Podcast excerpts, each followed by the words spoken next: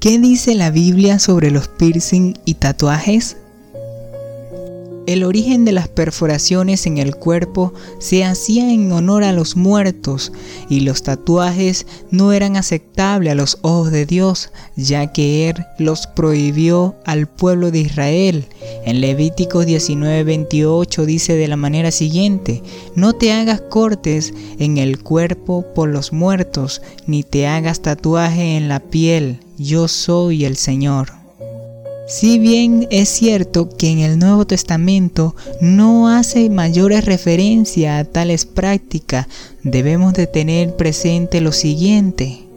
En Romanos 12 del 1 al 2 dice de la manera siguiente, Por lo tanto, amados hermanos, les ruego que entreguen sus cuerpos a Dios por todo lo que Él ha hecho a favor de ustedes, que sea un sacrificio vivo y santo la clase de sacrificio que a Él le agrada. Esa es la verdadera forma de adorarlo. No imiten las conductas ni las costumbres de este mundo, más bien dejen que Dios los transforme en personas nuevas al cambiarles la manera de pensar. Entonces aprenderán a conocer la voluntad de Dios para ustedes, la cual es buena y agradable y perfecta. Nuestro cuerpo no es sino de Dios, por lo tanto Él es el Señor del mismo, por lo cual nosotros no podemos hacer nuestra voluntad con nuestro cuerpo, sino la voluntad de Dios, la cual es agradable y perfecta. Por lo anterior mencionado debemos analizar lo siguiente, ¿en qué glorifica a Dios un piercing o un tatuaje? ¿De qué manera estos bendicen a Dios? ¿Hago la voluntad de Dios cuando me hago un piercing o me tatúo? Por otro lado, por lo general cuando alguien se hace un piercing o un tatuaje, lo hace por moda.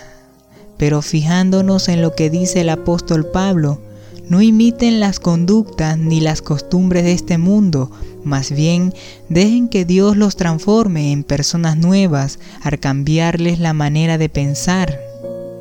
No es bíblico hacer algo solo porque es la moda. Nosotros los cristianos no estamos llamados a hacer las cosas por moda o tradición o costumbre. Nosotros los cristianos debemos hacer las cosas porque le agradan a Dios, por lo cual debemos de dejar que Él transforme nuestra mente de acuerdo a su voluntad y eso incluye nuestro cuerpo. No debemos decir que el tatuado o el que tiene piercing está en pecado, porque la Biblia no lo dice, pero también hay que tener presente que la Biblia en ninguna parte alimenta dichas prácticas. Si una persona vino a Cristo con piercing y tatuaje, pues es más que bienvenido o bienvenida.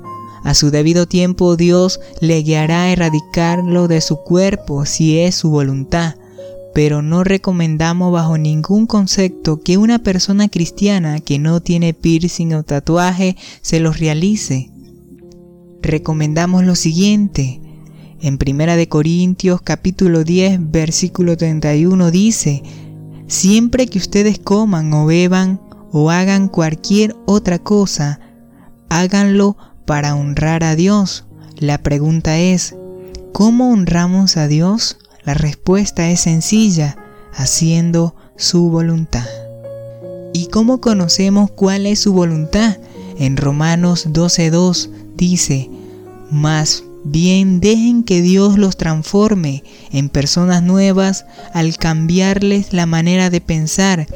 Entonces aprenderán a conocer la voluntad de Dios para ustedes, la cual es buena, agradable y perfecta.